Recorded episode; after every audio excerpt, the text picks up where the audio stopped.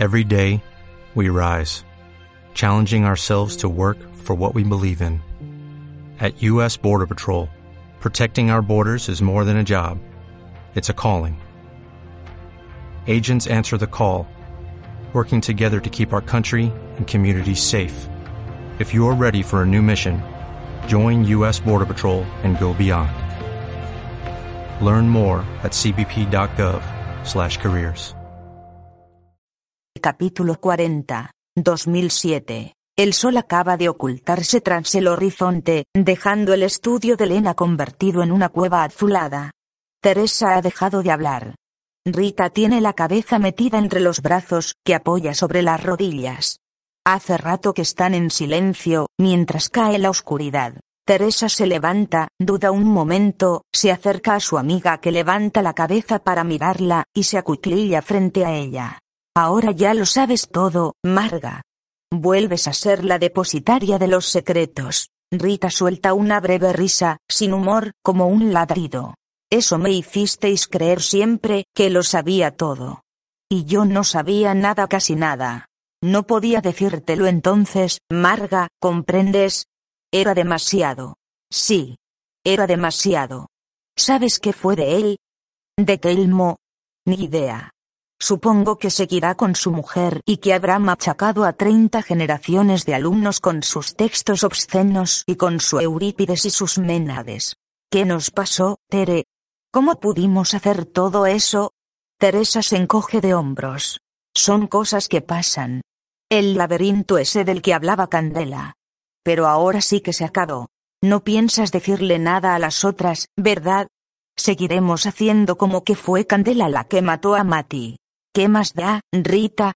A aquel pobre sueco lo matamos todas juntas, pero ya está. ¿No has visto lo felices que están Ana, Carmen y Sole? Ni a Lena ni a Candela podemos salvarlas ya, pero podemos salvarnos nosotras. Ahora compartimos ese secreto y, si eres sincera contigo misma, te darás cuenta de que en el fondo da igual quien matara a Mati. Se lo merecía. Cualquiera de nosotras lo habría hecho. ¿Conoces Chicago, el musical? Rita asiente con la cabeza. En una de las canciones dicen, fue un asesinato, pero no fue un crimen. Susurra Rita. Sí. Puede que tengas razón. Hay que olvidar.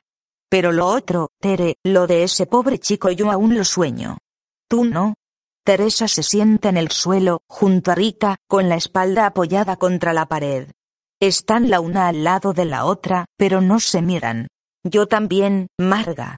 Hicimos algo espantoso, imperdonable. Pero está hecho. No podemos volver el tiempo atrás.